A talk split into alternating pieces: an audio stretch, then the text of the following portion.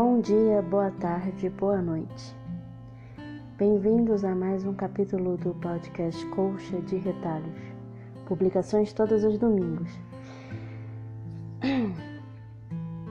Vamos à crônica de hoje. Relatos de um leitor compulsivo durante suas 11 horas diárias de abstinência, parte 2. Vamos iniciar essa narrativa contando um pequeno caso. Do outro lado da rua onde trabalho, um pouco mais à nossa direita, direita de quem vê de dentro da loja, tem um ponto de ônibus e ao lado desse ponto uma barraquinha de doces. O dono dessa barraquinha comprava muito em nossa loja, anos antes de eu me juntar à empresa. Um dia, durante suas compras, o homem não teve dinheiro para pagar toda a mercadoria que queria levar do Sr. Hong, o dono da loja, que muito gentilmente, o que eu duvido disso, permitiu que ele levasse toda a mercadoria e pagasse depois. Todos nós conhecemos o que acontece na velha história de vender fiado. Resumo da ópera: o homem nunca mais voltou. Porém, esse mesmo homem continua comprando na loja todos os dias. Você deve estar se perguntando como, não é? Pois eu vou te dizer: mendigos e alcoólatras. Às vezes, alguns amigos ou conhecidos que também frequentam a nossa loja, mas na grande maioria são os dois primeiros.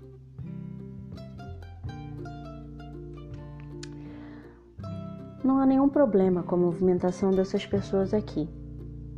Na verdade, só há um. Um pequeno, um pequenininho, um dica de nada probleminha. O cheiro. Bom, você pode imaginar ou não, nesse caso você é um sortudo filho da mãe. E é por isso que a segunda crônica que eu lerei para vocês hoje se chama Cheiros. Após atender uma dessas pessoas cheirosas, o ócio se acomodou do meu lado e pôs em minha mente uma questão no mínimo curiosa, a qual gentilmente eu dividi com Buruco, minha vítima predileta. Buruco, ele apenas olhou para mim e eu já logo mandei. Como sabemos se um cheiro é bom ou ruim? Meu paciente amigo de ócio e trabalho pendeu a cabeça para o lado e fez a mais óbvia cara de quem não entendeu a estranha pergunta, mas eu logo esclareci. O que nos faz determinar se um cheiro é bom ou ruim? É algo biológico ou somos socialmente educados para determinar isso? Não sei. Nunca parei para pensar nisso.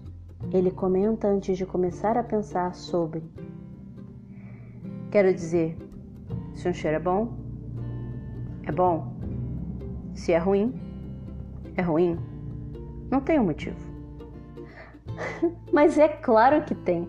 Retruco ficando genuinamente indignada por meu parceiro de caixa não enxergar a importância social ou biológica da questão. Ah, deve ser biológico então. Chutou para se livrar logo de mim. Ele sabe que posso incomodá-lo por semanas antes de abrir mão de uma das minhas borbulhantes questões filosóficas sociais. Ah, ou seria biológicas?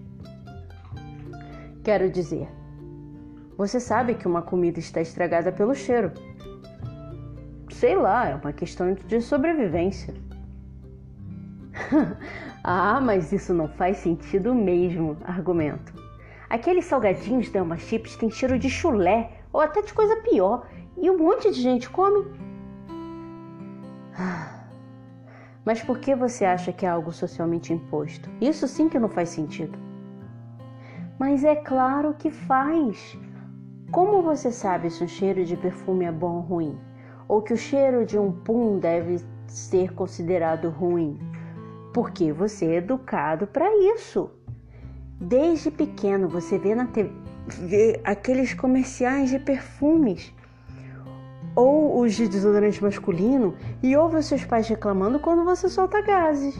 Quero dizer, ninguém realmente se incomoda com seu próprio pum, convenhamos. Mas todo mundo acredita que ele é fedido. Isso porque foram educados para pensar assim, certo?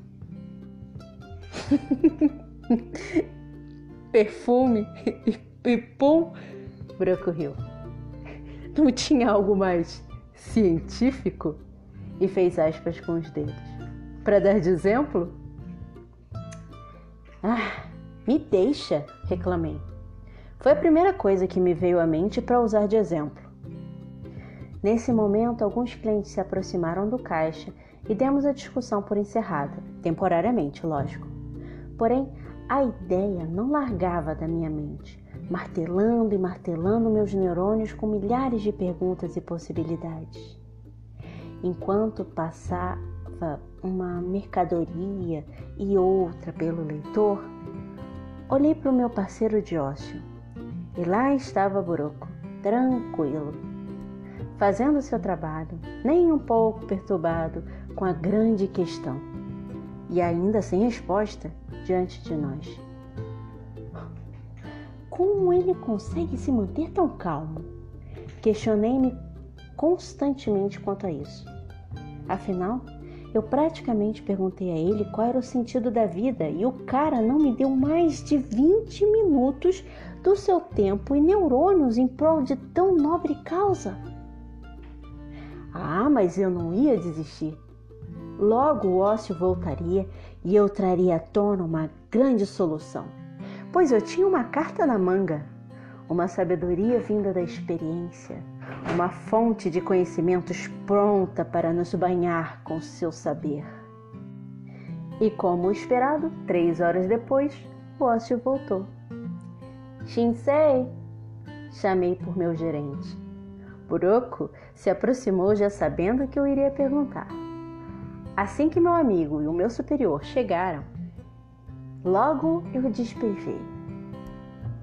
O que nos faz determinar se um cheiro é bom ou ruim? É algo biológico ou somos socialmente educados para determinar isso? Como esperado, o meu sábio gerente não precisou nem parar para pensar. Imediatamente já nos brindou com sua vasta experiência. Para começar, não existe cheiro ruim. Eu e Buraco nos olhamos surpresos com aquela revelação, ambos se perguntando como aquilo seria possível. Mas não houve tempo para refletir, porque logo Shinsei emendou: O nome disso é Caatinga. Pronto, desabamos de tanto rir. Era tão lógico, tão óbvio. Como sempre, Shinsei tinha razão e mais uma vez me vi feliz por poder constar isso.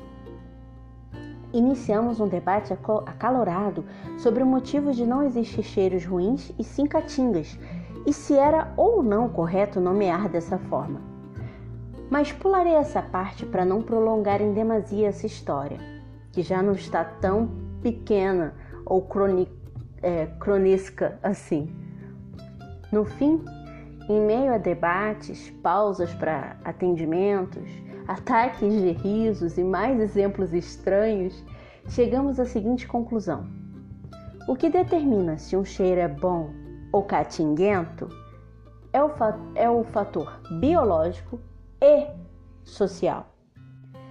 Biológico no sentido de nos proteger, algo instintivo que nos ajuda a determinar se certos locais ou coisas são seguros e ou também por questão de adaptação. Por exemplo, muito provavelmente você e eu não suportaríamos a caatinga vinda de um lixão.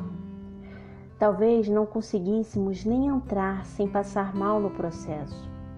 No entanto, as pessoas que trabalham ou moram nesse ambiente não se incomodam com o cheiro e não dão a ele a importância ou classificação que nós, os de fora damos.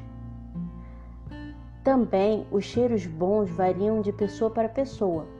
Há aqueles que gostam de perfumes com cheiro doce, por exemplo, enquanto os outros o consideram enjoativo e, portanto, ruim. Social. Nem todo mundo considera o próprio, o próprio pum catinguento. Alguns até levantam o lençol para sentir o próprio cheiro. Mas todos concordam que pum é fedido. Mesmo que seu corpo não reaja dessa forma, a sua mente lhe diz que é assim que deve ser. Isso porque crescemos em uma sociedade onde o pum é, além de uma coisa de gente porca, algo socialmente ruim. Ah, e lembre-se, mulheres não soltam pum, porque isso é coisa de gente nojenta e as mulheres, criaturas delicadas, não fazem essas coisas. E para caso você não tenha percebido, quero deixar bem claro que essa última frase foi total e absolutamente sarcástica. Há muitas coisas que pensamos e consideramos que não são realmente como pensamos que são mas pensamos dessa forma porque crescemos em um ambiente que nos ensina a agir e pensar assim. O pum é apenas um exemplo pequeno e simples para ilustrar isso, mas eu espero que eu tenha conseguido me fazer entender. Portanto, determinados cheiros e catingas são socialmente impostos e outros nos provocam biologicamente mas a maioria se encontra em uma mistura dos dois. São cheiros biosociais. Muito obrigada por me ouvir até aqui. Espero que tenha gostado dessa crônica. Domingo que vem teremos mais. Então, bye bye!